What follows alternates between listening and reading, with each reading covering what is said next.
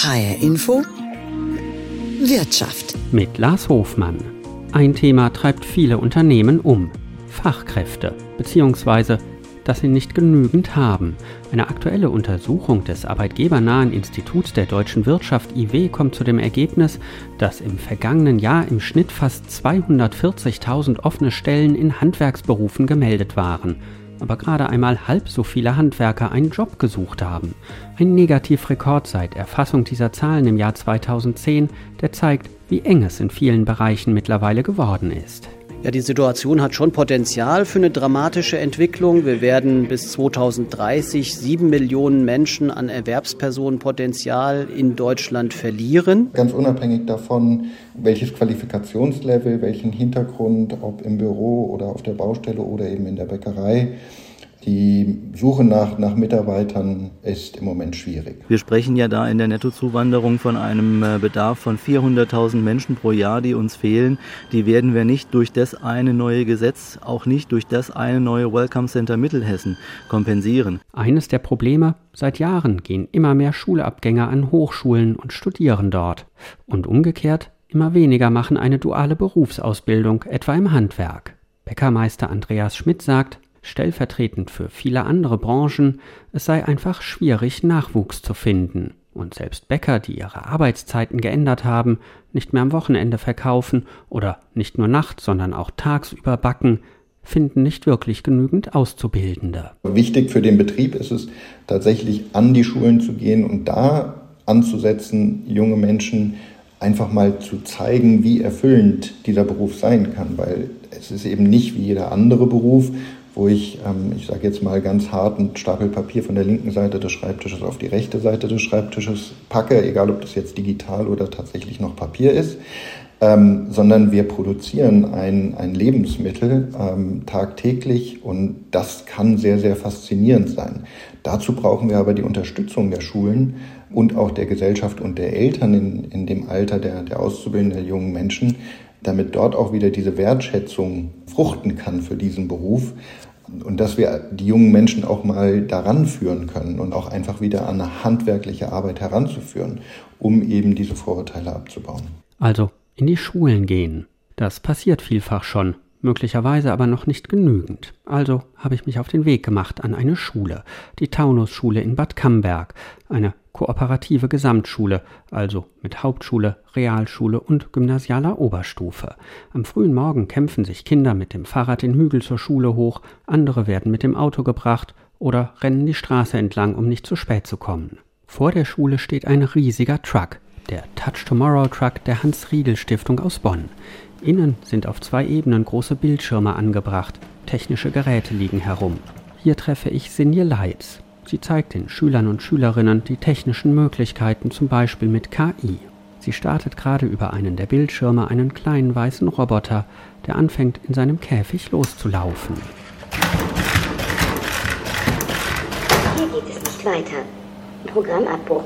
Wir haben gerade unseren kleinen humanoiden Roboter Nao programmiert und leider ist er ein bisschen zu weit gelaufen, hat sich den Fuß gestoßen, also einen seiner Sensoren.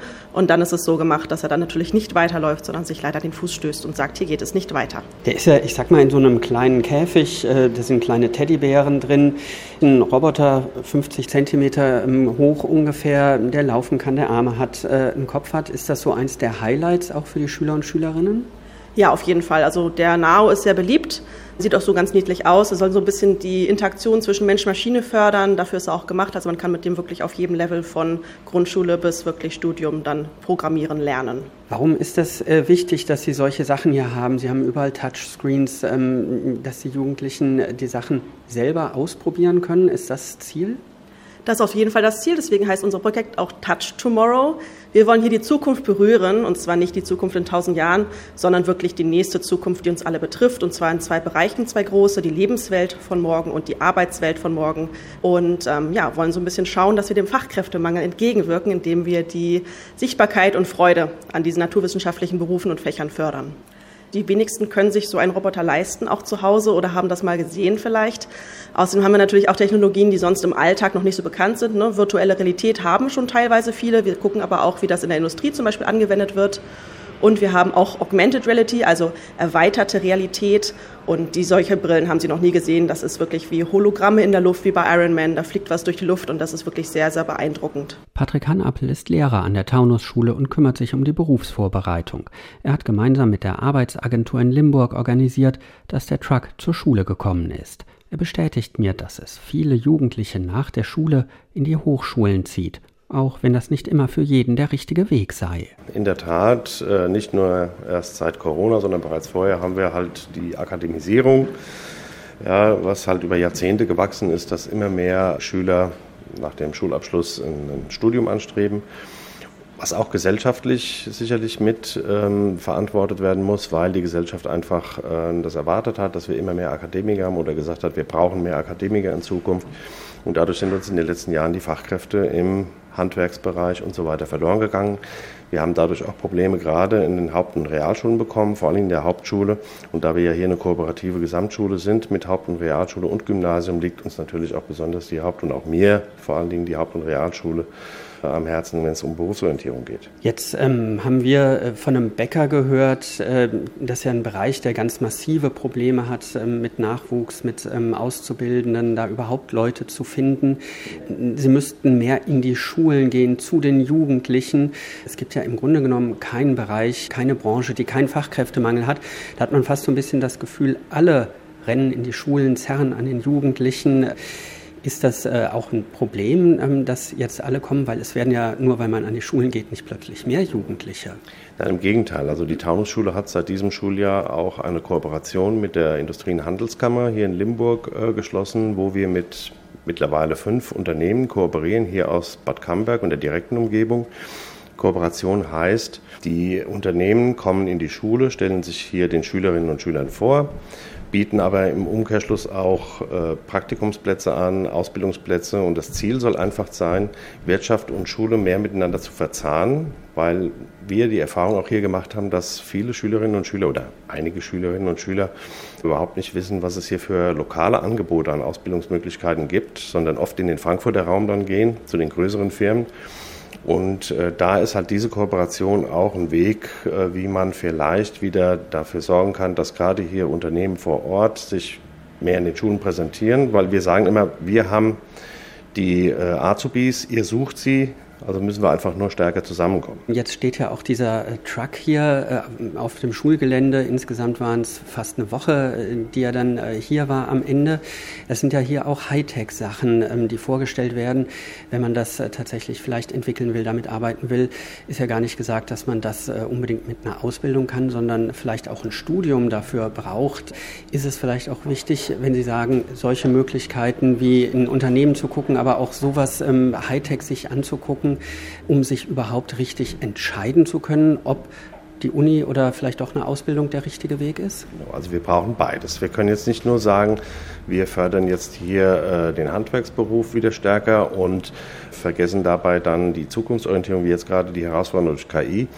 Deswegen haben wir ja auch zum Beispiel an unserer Schule eine Robotik AG, ja, wo ganz gezielt auch schon die Möglichkeiten, die die KI bietet oder die, die äh, Technik von morgen bietet, auch bei den Schülern schon eingeübt wird. Und deswegen ist dieser Touch Tomorrow Truck hier natürlich eine wunderbare Möglichkeit, auch den Schülern mal klarzumachen, was heißt denn Arbeitswelt von morgen, worauf muss ich mich einstellen. Das heißt, wir brauchen beides. Wir brauchen auf der einen Seite schon den Handwerksbereich, aber auf der anderen Seite auch den hochqualifizierten Bereich. Und das ist, denke ich mal, eine gute Möglichkeit, auch jetzt hier mit dem Truck, das den Schülern klarzumachen. Sagt Patrick Hannappel von der Taunusschule in Bad Camberg. Er hofft, dass der Truck nach einer Woche an der Schule einigen wenigstens dabei hilft, eine Entscheidung zu treffen, Ausbildung oder Studium. Das Thema treibt auch in Frankfurt viele um. Hier bemühen sich beispielsweise Handwerkskammer, IHK, Jobcenter und die Arbeitsagentur gemeinsam darum, mehr Auszubildende zu gewinnen. Kürzlich haben sie auf einer gemeinsamen Veranstaltung unter anderem mit Azubis auf Probleme und vor allem Möglichkeiten einer Ausbildung aufmerksam gemacht. Denn die demografische Entwicklung wird das Fachkräfteproblem in den kommenden Jahren noch weiter verschärfen. Weniger Jugendliche verlassen die Schulen und fangen eine Ausbildung oder ein Studium an. Und die besonders geburtenstarken Jahrgänge, die sogenannten Babyboomer, also Menschen, die zwischen Mitte der 50er Jahre und Ende der 60er Jahre geboren wurden, gehen nach und nach in Rente, fehlen auf dem Arbeitsmarkt. Deshalb habe ich Björn Krienke, den Leiter der Arbeitsagentur Frankfurt, gefragt, wie dramatisch die Situation aus seiner Sicht ist. Ja, die Situation hat schon Potenzial für eine dramatische Entwicklung. Wir werden bis 2030 sieben Millionen Menschen an Erwerbspersonenpotenzial in Deutschland verlieren, allein aufgrund des demografischen Wandels. Und deswegen ist es umso wichtiger, dass wir aufschließen für duale Ausbildung, aber gerade auch für Alternativen, die zur Verfügung stehen. Es gibt ja ganz viele Möglichkeiten. Man kann Teilzeitausbildungen machen, man kann ähm, einzelne Bausteine einer Ausbildung nach und nach machen.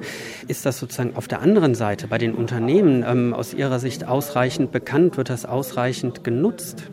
Es gibt schon viele gute Ansätze bei Unternehmen, auch die Alternativen umzusetzen. Aus unserer Sicht und unserer Erfahrung ist es so, dass solche Möglichkeiten noch viel bekannter gemacht werden müssen. Denn wir haben als Deutschland keine andere Möglichkeiten, als auf Alternativen zu setzen, auf Teilzeitausbildung, auf Teilqualifizierung, auf Umschüler, aber auch auf Menschen, die wir im Betrieb qualifizieren. Auch da bieten wir ja als Agentur für Arbeit ein umfangreiches Förderinstrumentarium an. Muss da auch ähm mehr Bereitschaft sein von Unternehmen, ähm, mal was Neues auszuprobieren?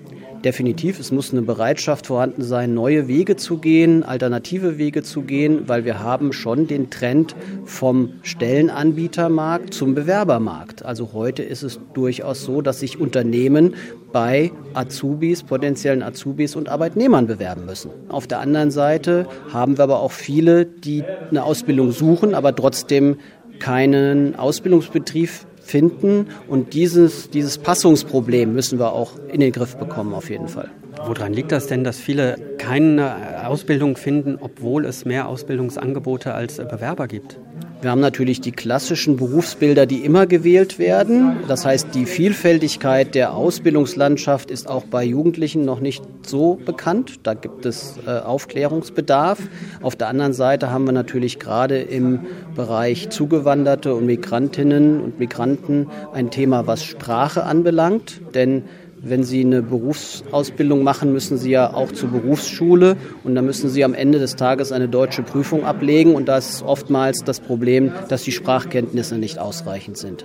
Was gibt es da für Möglichkeiten? Also es gibt vielfältige Fördermöglichkeiten, was Spracherwerb in Deutschland anbelangt.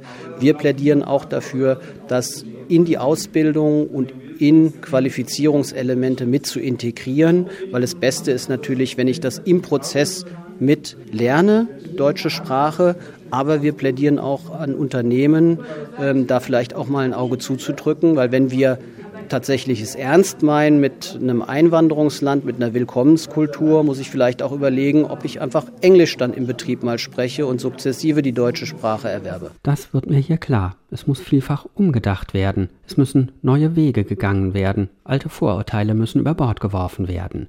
Neben mir steht Jens Arendt. Vollbart, schwarzer Hut, unverkennbar Zimmermann. Ich trage äh, die Zimmererkluft.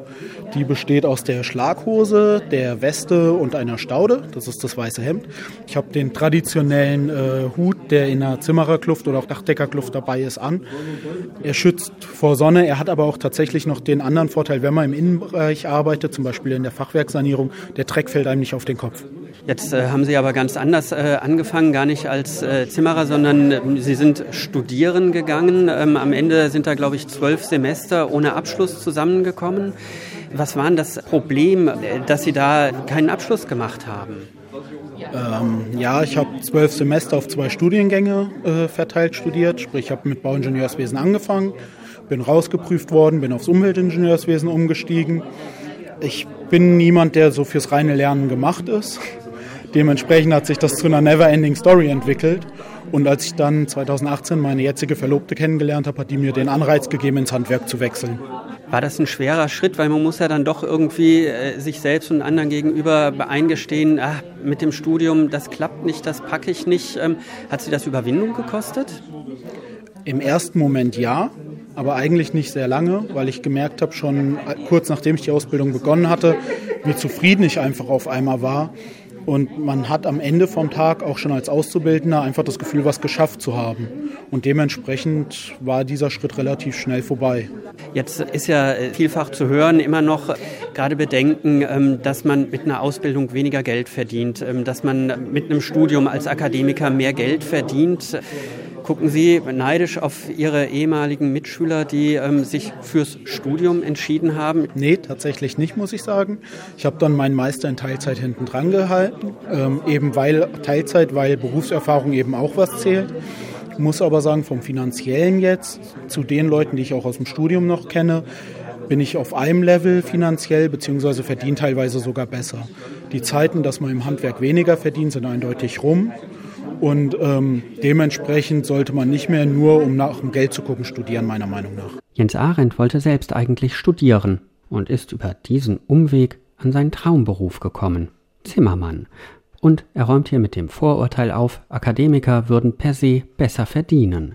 Ein ganz anderes Problem, jedes Jahr verlassen tausende Jugendliche die Schulen ohne Schulabschluss, und in vielen Fällen bedeutet das, sie werden auch keinen Berufsabschluss machen. Aktuelle Zahlen des IW zeigen, in den letzten knapp zehn Jahren ist der Anteil der Menschen zwischen 25 und 64 Jahren ohne Berufsabschluss von 16 Prozent auf 21 Prozent gestiegen und es könnten in den nächsten Jahren noch mehr werden. Allerdings gibt es durchaus Möglichkeiten, auch in schwierigen Situationen eine Ausbildung zu machen. Nur scheint das oft nicht wirklich bekannt zu sein. Vanessa Strauch etwa ist alleinerziehend mit zwei Kindern.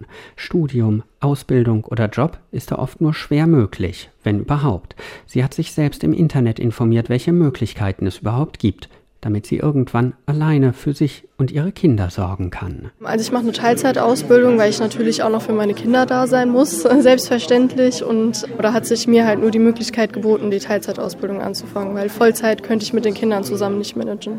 Funktioniert das denn tatsächlich? Weil das sind ja immerhin trotzdem noch 30 Stunden pro Woche. Sie müssen lernen und am Ende müssen Sie auch den ganzen Stoff irgendwie können bei der Prüfung.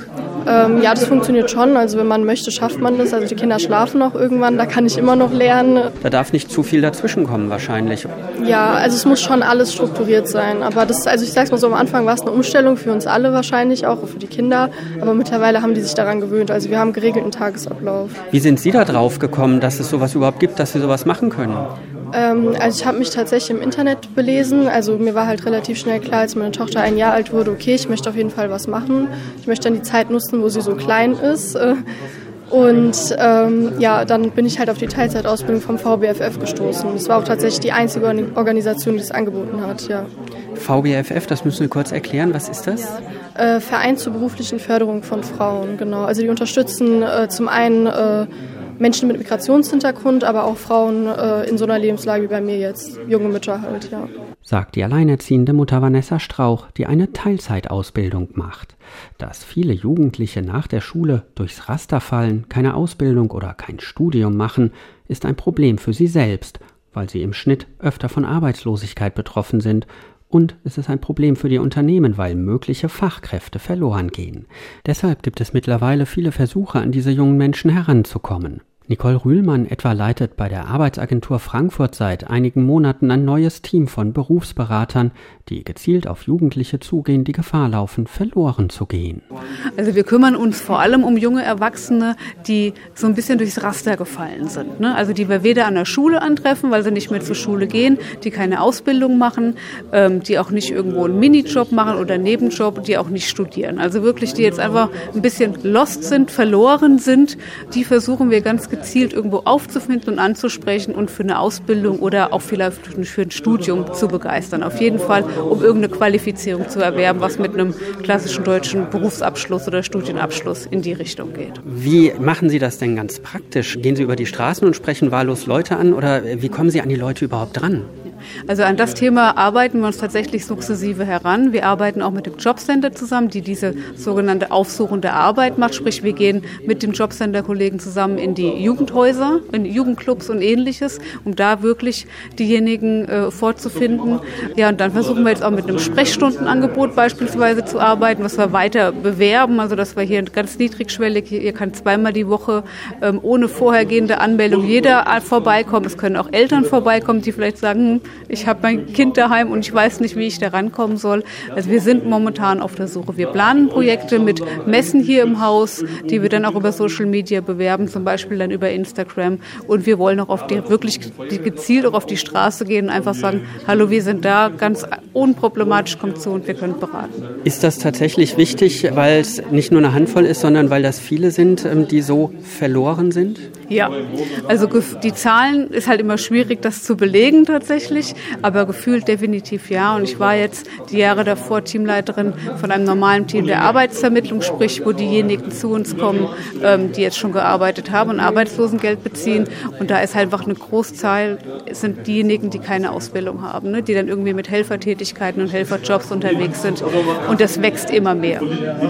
Wie ist das denn auf der anderen Seite bei den Unternehmen, wenn die hören, ach, das sind Leute, die vielleicht nach der Schule gar nichts mehr gemacht haben, rumgehangen haben, keinen Bock hatten? Ähm, Gibt es da Berührungsängste oder müssen Sie da auch auf Unternehmen zugehen und ähm, vielleicht so ein bisschen Bereitschaft schaffen, erstmal solchen Leuten auch eine Chance zu geben? Ja, also wir müssen da mit den Unternehmen sprechen, dass man da auch andere Wege gehen kann. Tatsächlich sind aber die Unternehmen dann schon, wenn man mit denen ins Gespräch geht, aufgeschlossen, weil die da schon einen Vorteil drin sehen, wenn vielleicht jemand hat, der nicht 16 ist, sondern schon ein paar Jahre älter, vielleicht auch Mitte 20, weil es einfach so eine gewisse Reife auch mitbringt. Ne? Aber man muss gezielt mit den Unternehmen sprechen. Ja. Es gibt also viele Ansätze, mehr Jugendliche in eine Ausbildung zu bringen oder sie zu unterstützen, damit sie sich besser entscheiden können, welcher Weg nach der Schule der richtige sein könnte. Es wird aber auch noch mehr getan. Die Bundesregierung will zum Beispiel die Erwerbsbeteiligung von Frauen und von Älteren erhöhen. Allerdings ist klar, das reicht alles nicht aus, um das Fachkräfteproblem zu lösen. Überall fehlen Leute, Häuser werden nicht gebaut, Aufträge nicht angenommen oder um Monate verschoben. Öffentliche Verwaltungen suchen, Pflegeheime, Kitas sind unterbesetzt, Restaurants und Hotels schränken ihre Öffnungszeiten ein. Es fehlen so viele Lehrer, dass sich die Bundesländer gegenseitig Konkurrenz machen. Nicht zuletzt deshalb hat das Land Hessen in dieser Woche beschlossen, die Einkommen von Grundschullehrerinnen zu erhöhen. Und in Frankfurt wurde in dieser Woche in zwei Kliniken zum Beispiel ein Programm gestartet, um Kinderkrankenschwestern und Hebammen, die den Beruf aufgegeben haben, wieder zurückzuholen. Es gibt außerdem Programme, um zum Beispiel Pflegerinnen aus Indien oder von den Philippinen hierhin zu holen oder Hotelfachkräfte aus Mexiko. Aber das ist oft schwierig und scheitert an bürokratischen Hürden, der Anerkennung von Berufsabschlüssen oder Sprachtests. Außerdem sind viele Ausländerbehörden schlicht überlastet auch sie haben zu wenig Personal. Dabei sind sich viele Experten sicher, Teil des Problems ließe sich durch Zuwanderung lösen. Nur will bislang kaum jemand hier hinkommen oder die Leute scheitern gleich an der Bürokratie. Die Bundesregierung will das jetzt ändern. Kurz vor der Sommerpause des Bundestages wurde noch das Fachkräfteeinwanderungsgesetz verabschiedet. Ziel ist es, dass ausländische Fachkräfte nicht mehr vor allem in die USA oder nach Kanada gehen, sondern auch nach Deutschland kommen. Dieses Fachkräfteeinwanderungsgesetz soll dafür sorgen, dass ausländische Berufsabschlüsse leichter anerkannt werden, Bürokratie soll abgebaut werden, Anforderungen etwa an Berufserfahrung sollen runtergeschraubt werden, Familien sollen leichter nachkommen dürfen und Asylbewerber sollen leichter ihren Status ändern können, wenn sie eine Ausbildung machen und als Fachkraft eine Arbeit finden alles heftig kritisiert von der Opposition. Künftig braucht man kein kompliziertes Verfahren mehr, um vorher die Anerkennung des Berufsabschlusses in Deutschland nachzuholen. Und das zweite wesentliche Änderung ist die Chancencard. Endlich ein Punktesystem, immer mehr Förderungen, die keiner kennt, die kaum etwas bewirken und dann auch noch nur jene erreichen, die ohnehin schon ziemlich gute Karten haben. Das bringt doch nichts. Für uns zählt nicht, woher jemand kommt sondern für uns zählt alleine, wohin er oder sie mit uns will. Da steht zwar Fachkräfteeinwanderung drauf, aber es ist vor allem die Zuwanderung von Geringqualifizierten aus aller Welt und ein neues Bleiberecht für Ausreisepflichtige. Wir brauchen eben nicht nur ein paar Akademiker, sondern eben auch beruflich Qualifizierte. Und deshalb ist es notwendig, nochmal inländische Potenzial anzusprechen und qualifizierte Einwanderung zu machen. Können Punktesystem und Chancenkarte die Situation verbessern? Ich wollte wissen, wie es aussieht, warum es so schwer ist, ausländische Fachkräfte nach Hessen zu holen und was getan wird, um das zu ändern. Also habe ich mich erst einmal auf den Weg nach Wetzlar gemacht. Hier treffe ich Henrik Adam. Er hat vor rund 20 Jahren das Unternehmen Die Interaktiven gegründet, das unter anderem Betriebe bei der digitalen Transformation berät und begleitet. Etwa 85 Beschäftigte, darunter viele IT-Fachkräfte, arbeiten für Hendrik Adam. Ich wollte von ihm zunächst wissen, ob es wirklich so schwierig ist, an Fachkräfte zu kommen. Äh, das ist so, ja. Ähm, es ist im Grunde, man muss sich das so vorstellen, dass äh, wir natürlich im Wettbewerb stehen, nicht nur mit äh, Unternehmen, die Ähnliches tun wie wir, sondern natürlich auch mit unseren Kunden, die sich natürlich auch für die Fachkräfte interessieren, die wir selber haben oder suchen.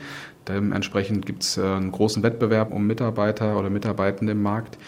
Ähm, sie zu finden ist schwierig, deswegen schwierig, weil es eine gewisse Erfahrung braucht, um Unternehmen auch in diesem Prozess zu begleiten. Das heißt, sie kriegen in der Regel entweder fertig ausgebildete Leute, die sich schon im Markt bewegen. Eigentlich möchte aber jeder in dem Markt neue Leute in den Markt hinzunehmen und das gilt nachher dann über Ausbildung zu machen oder über eben Zuwanderung. Wie bekommen Sie Ihre Leute? Bilden Sie selber aus oder suchen Sie auch im Ausland, wenn Sie sagen, über Zuwanderung? Wir haben ein breites Spektrum. Wir bilden selber aus. Wir haben Plätze im dualen Studium, wo wir also auch Mitarbeitende dort unterstützen, äh, ihre Ausbildung zu betreiben. Wir haben aber auch gezielte Maßnahmen, Mitarbeitende aus dem Ausland anzuwerben. Das ist zum einen natürlich über unsere Kanäle. Wir haben bereits Teams, die im Ausland für uns tätig sind, dass über den Weg natürlich auch die Bekanntheit existiert, man kennt uns dort oder wir auch gezielt suchen. Ist das schwierig, an die Leute heranzukommen und sie dann auch tatsächlich hier hinzubekommen? Ist das bürokratisch, äh, das ist ja immer wieder zu hören, auch ein Problem? Es ist mehrschichtig. Also wenn wir einmal schauen, wie kommen wir an unsere Mitarbeitenden im Ausland. Wir haben Partner in Ost- und Südeuropa, mit denen wir arbeiten und aus deren Netzwerk gibt es natürlich auch Mitarbeiter, die sagen, okay, sie haben den Wunsch, letztendlich aus den Ländern auch vielleicht nach Deutschland zu kommen, wo wir halt letztendlich auch die Möglichkeit bieten, das zu machen, zusammen mit unseren Partnern. Auf der anderen Seite ist es natürlich so, wenn man hierher kommen möchte, ähm, ist das äh, nicht immer ganz leicht. Es gibt Prozesse wie die Blue Card, die natürlich existieren. Wir äh, nutzen aber gezielt auch, um die Bürokratie für unsere Mitarbeitenden als auch für uns äh, unter Kontrolle zu bringen, Dienstleister, die dieses Relocation-Programm auch für uns dann durchführen. Das heißt, alleine als Unternehmen ähm, ist es wahrscheinlich schwierig, das äh, auch zu machen. Wenn Sie jemanden haben, der hier hinkommt, der dazu bereit ist und dann hier arbeitet, gibt es ja aber auch ganz alltägliche Probleme. Das äh, größte Problem, der wichtigste Punkt ist in der Regel die Sprache. Wie gehen Sie damit um? Im IT-Bereich äh, wird ja viel auch Englisch gesprochen. Ist das Arbeitssprache? Sie sprechen wichtige Dinge an. Sprache ist ein ganz elementares. In unserer Branche ist äh, Englisch in der Organisation üblich und kein Problem. Ähm, mit unseren Kunden schon deutlich schwieriger, weil der Wunsch natürlich besteht, auch komplexe Sachverhalte lieber in der eigenen Sprache, sprich in dem Fall in Deutsch auch durchzuführen. Wir haben am Ende des Tages uns äh, soweit darauf konzentriert, dass wir unsere interne Kommunikation dokumentationsseitig in Englisch führen, aber unsere Kommunikation sonst in Deutsch, damit auch unsere ausländischen Mitarbeitenden die Gelegenheit haben, halt auch die Sprache zu lernen, weil ich überzeugt bin, dass es wichtig ist, auch die Sprache im Land zu sprechen, um sich da auch im Alltag außerhalb des beruflichen Kontextes halt auch zu bewegen. Das heißt, im Meeting englischsprachig, äh, das Wort zumindest, oder an der Kaffeemaschine wird äh, hier im Büro tatsächlich Deutsch gesprochen? Das ist so, genau. Das ändert sich natürlich. Klar, wir binden Mitarbeitende erstmal in englischer Sprache ein, aber Zug um Zug sprechen wir mit ihnen mehr Deutsch. Wir unterstützen sie auch eben durch Sprachprogramme, die wir mit den Volkshochschulen ähm, letztendlich durchführen, dass man das halt auch hier lernen kann. Aber im Alltag ist es wichtig, dann auch nach und nach mit ihnen Deutsch zu sprechen. Der Arbeitsalltag ist das eine. Der Alltag äh, ist aber natürlich auch wichtig, wenn man aus dem Ausland, sei es aus Osteuropa oder auch von woanders her ähm, kommt, ist es ja oft gar nicht so einfach, äh, wie soll man hier überhaupt wohnen? Wo finde ich eine Wohnung? Ähm, ist das ein Thema für Sie? Ja, also wir haben mehrere Standorte. Wir sitzen ja nicht nur hier in Wetzlar, sondern auch in Berlin, München und im Schwarzwald. Äh, wir holen aber alle Mitarbeitenden aus dem Ausland erstmal hier nach Wetzlar. Wir liegen damit recht zentral in Deutschland. Das macht einiges leichter, wenn man sich ein bisschen bewegen möchte. Und wir bieten unseren Mitarbeitenden eine Wohnung oder Wohnungen an. Das heißt, man kann erstmal mit seiner Familie hier ankommen, in einer Wohnung wohnen und sich dann orientieren und ist mal eine Veränderung, äh, wenn man umzieht aus einem Land in ein fremdes anderes Land, äh, ist genug Stress. Also wir versuchen das natürlich für unsere Mitarbeitenden so einfach wie möglich zu machen. Und da ist die Wohnung ein ganz elementarer Punkt. Ähm, es ist sicherlich auch eine Standortfrage. Äh, Deutschland ist, weiß Gott, nicht immer äh, ganz oben auf der Wunschliste vieler. Es gibt andere Länder. Wir haben auch Mitarbeiter angeworben, die dann am Ende doch nach Kanada zum Beispiel gegangen sind, weil das sehr viel attraktiver ist.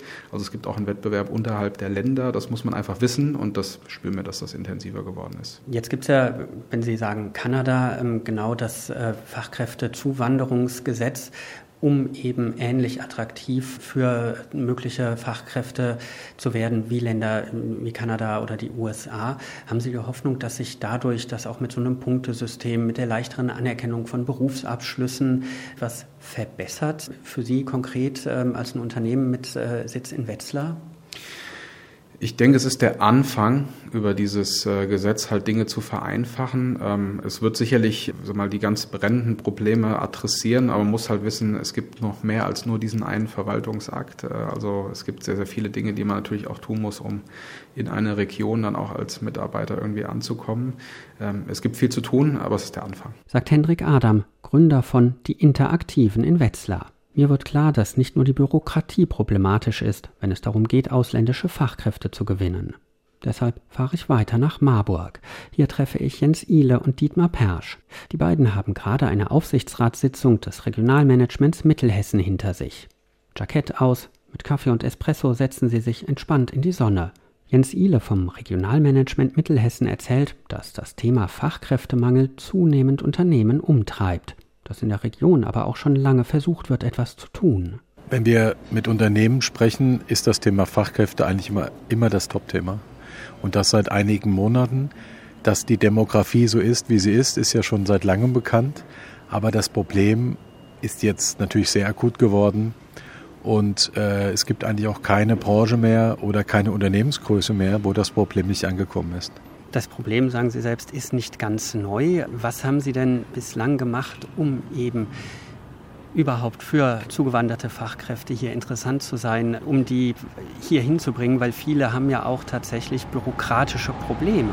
Wir versuchen als Netzwerk und Tochterfirma der IHK, der Wirtschaftsförderung, äh, der Hochschulen eigentlich die Expertise zusammenzubringen und den Unternehmen ein Angebot zu machen. Ein Angebot ist der Arbeitskreis Willkommenskultur, der Formate des Onboardings anbietet, das heißt internationale Arbeitnehmerinnen und Arbeitnehmer, die neu in der Region sind, können zu Events kommen, die können zu einem Handball-Bundesligaspiel, äh, zu einem Theaterbesuch, äh, zu einer englischsprachigen Theateraufführung oder wie zuletzt passiert einer Kanutour auf der Lahn. Da kommen Menschen aus ganz verschiedenen Nationen zusammen und da trifft man sich, man lernt sich auf einer persönlichen Ebene kennen und da erleben wir und hören wir natürlich die Fragen des täglichen Lebens und wir versuchen sie gemeinschaftlich durch eine Lotsenidee zu lösen. Was sind denn da die ähm, drängendsten Probleme, die immer wieder ähm, auftauchen?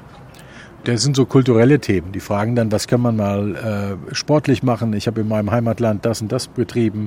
Oder die, die, äh, die Dual-Career-Thematik, also meine Frau will nachkommen, meine Freundin will nachkommen, die ist kurz vor Abschluss eines Studiums oder ist in diesem Bereich aktiv. Äh, natürlich kommen dann noch formale Fragen wie Anerkennung, all solche Dinge, aber was auf unserer Ebene oft stattfindet, sind so diese ganz alltäglichen Dinge. Wo kann man mal einen schönen Fahrradtour hinmachen? Wo können wir mal das Landestypische? Gibt es so in Mittelhessen was Typisches, was man erlebt haben muss? So die ersten Schritte in die Gemeinschaft, so nenne ich das mal. Und äh, da will ich eine Anekdote erzählen. Wir hatten mal in Gießen, gibt es ein englischsprachiges Theater. Da äh, wurde ein Stück aufgeführt, da kam ein indischer Programmierer eines IT-Unternehmens und der hat uns berichtet, dass das sein erster Sozialkontakt außerhalb der Firma seit fünf Monaten war. Der hatte fast Tränen in den Augen vor Dankbarkeit. Und er hat da Leute gefunden, mit denen er sich von dann an regelmäßig getroffen hat. Auch diese Themen, dass man Menschen, die auch aus dem Ausland kommen, mal trifft und da mit ihnen gemeinsam auch in der Freizeit was gestaltet und gleichzeitig Ansprechpartner auf der offiziellen Ebene hat, die das, ich sag mal, herzlich und zielorientiert lösen, nämlich so Alltagsprobleme, das hilft sehr. Aber da müsse in Zukunft einfach noch mehr passieren, wenn tatsächlich mehr ausländische Fachkräfte kommen sollen und dann irgendwann auch einmal kommen.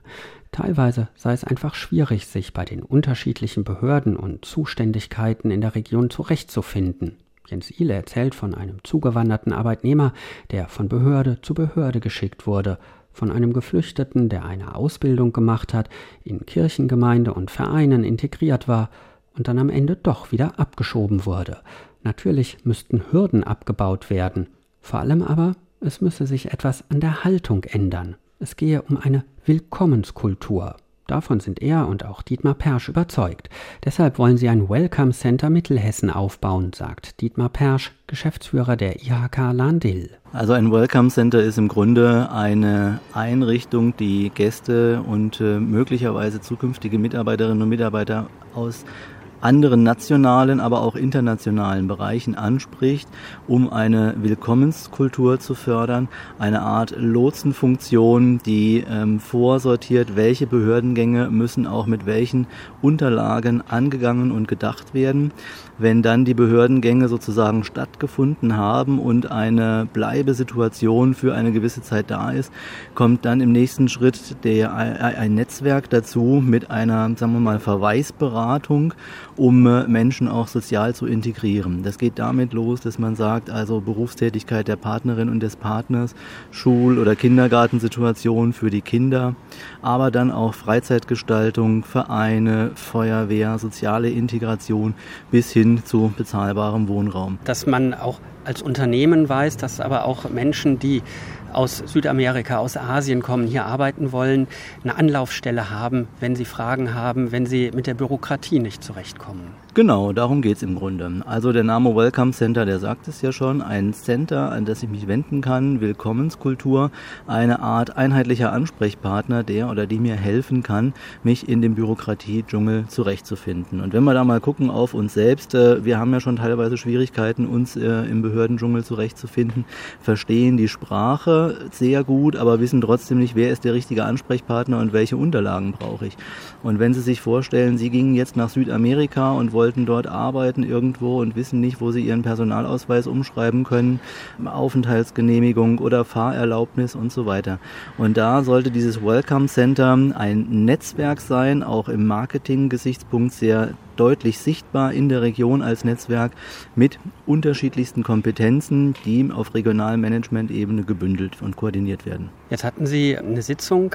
An welchem Punkt sind Sie da? Sind Sie so weit, dass Sie loslegen können, das Ganze aufbauen können? Wir sind äh, heute so weit gekommen, dass es einen Auftrag gibt, sozusagen in die Konzeptionsphase einzusteigen. Das heißt, wir sind weiter als in der Ideengebungsphase und äh, aus der Brainstorming-Phase heraus, müssen aber die vielen Ideen, die jetzt sozusagen in der Schwarmintelligenz, in der Diskussion mal zusammengekommen sind, in ein Konzept bringen. Und äh, da gehen wir von aus, dass wir das aber zeitnah machen, weil schon viele gute Ideen da sind, die jetzt strukturiert werden müssen, so dass wir, sagen wir mal, im Herbst möglicherweise in die Umsetzungsphase gehen können. Dieses Gesetz, äh, was da jetzt von der Bundesregierung angedacht und geplant ist, das Fachkräftezuwanderungsgesetz, dass äh, teilweise Abschlüsse leichter anerkannt werden, dass die ganzen Verfahren vereinfacht werden. Glauben Sie, dass das tatsächlich hilft? Also es ist zumindest ein Signal, das in die richtige Richtung geht. Es wird sicherlich nicht die eine große Lösung geben zur Kompensierung des Fachkräftebedarfs. Wir sprechen ja da in der Nettozuwanderung von einem äh, Bedarf von 400.000 Menschen pro Jahr, die uns fehlen. Die werden wir nicht durch das eine neue Gesetz, auch nicht durch das eine neue Welcome Center Mittelhessen kompensieren. Aber es sind viele kleine Schritte in die richtige Richtung und wir müssen daraus gemeinsam ein Netzwerk gründen, was ähm, uns zum einen Ihnen erlaubt, zielgerichtet auf nationalen und internationalen Märkten nach den Menschen zu suchen, die wir gerne für uns gewinnen wollen. Aber wenn die Menschen dann zu uns kommen, dann müssen wir sie auch begeistern für uns. Viele sagen aus dem wirtschaftlichen Bereich, wir müssen Kundenbindung betreiben. Ich bin kein Mensch, der sich gerne binden lässt, aber ich lasse mich gern begeistern. Und wenn wir eine begeisterungsfähige Willkommenskultur schaffen, dann kann das der Weg in die richtige Richtung sein und dazu ein ersten Beitrag leistet auch das neue Zuwanderungsgesetz. Deshalb wollen sie ein Welcome Center Mittelhessen aufbauen, sagt Dietmar Persch, Hauptgeschäftsführer der IHK Lahn-Dill. Mir ist klar geworden, dass es nicht nur die eine Lösung gibt. Zuwanderung kann nur ein Teil sein. Mehr Ausbildung, mehr Weiterbildung, mehr Erwerbsbeteiligung von Frauen. Und dass es ganz oft auf den Umgang miteinander ankommt, damit Menschen hier hinkommen und auch bleiben. Da muss ich an Delil Daher denken, den ich bei der Veranstaltung von Arbeitsagentur IHK und Handwerkskammer Frankfurt Rhein-Main kürzlich getroffen habe. Er ist 2015 mit seiner Familie aus Syrien geflohen, hat in Nordhessen seinen Schulabschluss gemacht und dann hat er sich gegen seine eigene Familie durchgesetzt, hat nicht studiert, sondern macht jetzt mit Mitte 20 eine Ausbildung zum Hotelfachmann. Wegen Corona ging das zunächst nicht. Er hat also erst einmal eine Verkäuferausbildung angefangen, die später abgebrochen und ist ins Hotelfach gewechselt. Außerdem hat er damals noch seine Mutter überzeugt, eine Ausbildung anzufangen. Genau, also nach meinem Realschulabschluss haben meine Mutter und ich gemeinsam äh, zusammen die Ausbildung begonnen. Sie hat als Zahnarzthelferin die Ausbildung gemacht, die ist momentan im dritten Lehrjahr und dieses Sommer schon fertig. Und ich habe dann mit dem Verkäuferausbildung gemacht. Und dann nach dem ersten Lehrjahr für uns beide habe hab ich leider abgebrochen, weil ich eine Hotelausbildung machen wollte. Und sie hat dann durchgezogen. Also wir haben sie äh, beraten, dass man man hat dann am Ende nach der Ausbildung einen schriftlichen Nachweis, dass man das wirklich kann, mit Erfahrungen, mit äh, schulischen Erfahrungen auch natürlich. Äh, man hat immer schwarz auf weiß, ein Grund, dass man wirklich das kann. Sie sind, haben es gesagt, 21, Ihre Mutter ist 47. Äh, Sie sind, ähm, als Sie aus Syrien hingekommen sind, ja auch noch in die Schule gegangen, haben da Deutsch gelernt. Bei Ihrer Mutter war das auch mit der Sprache schwieriger, auch mit Blick auf die Ausbildung?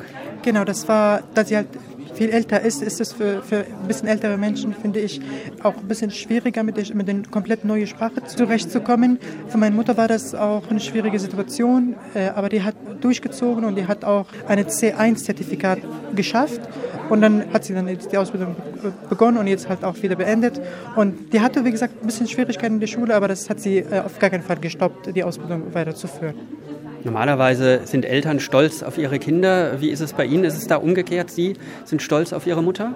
Ich bin sehr stolz, dass sie äh, diesen Alter diese Ausbildung gemacht hat. Auch ich finde die Ausbildung als Zahnarzthelferin äh, ein bisschen schwer, weil man hat sehr viele äh, lateinische Wörter zum Beispiel. Ich bin super stolz und natürlich bin ich auch stolz auf mich selber, dass ich die Ausbildung äh, absolvieren werde.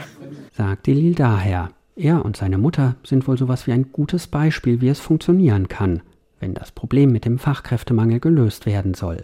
Ich habe festgestellt, dass an vielen Stellen und von vielen Leuten schon etwas getan wird. Bei vielen Beteiligten muss aber, glaube ich, auch noch umgedacht werden, weil einfache Lösungen gibt es nicht. Das ist mir auch klar geworden. Das war's schon wieder in der Sendung H-Info Wirtschaft. Mein Name ist Lars Hofmann.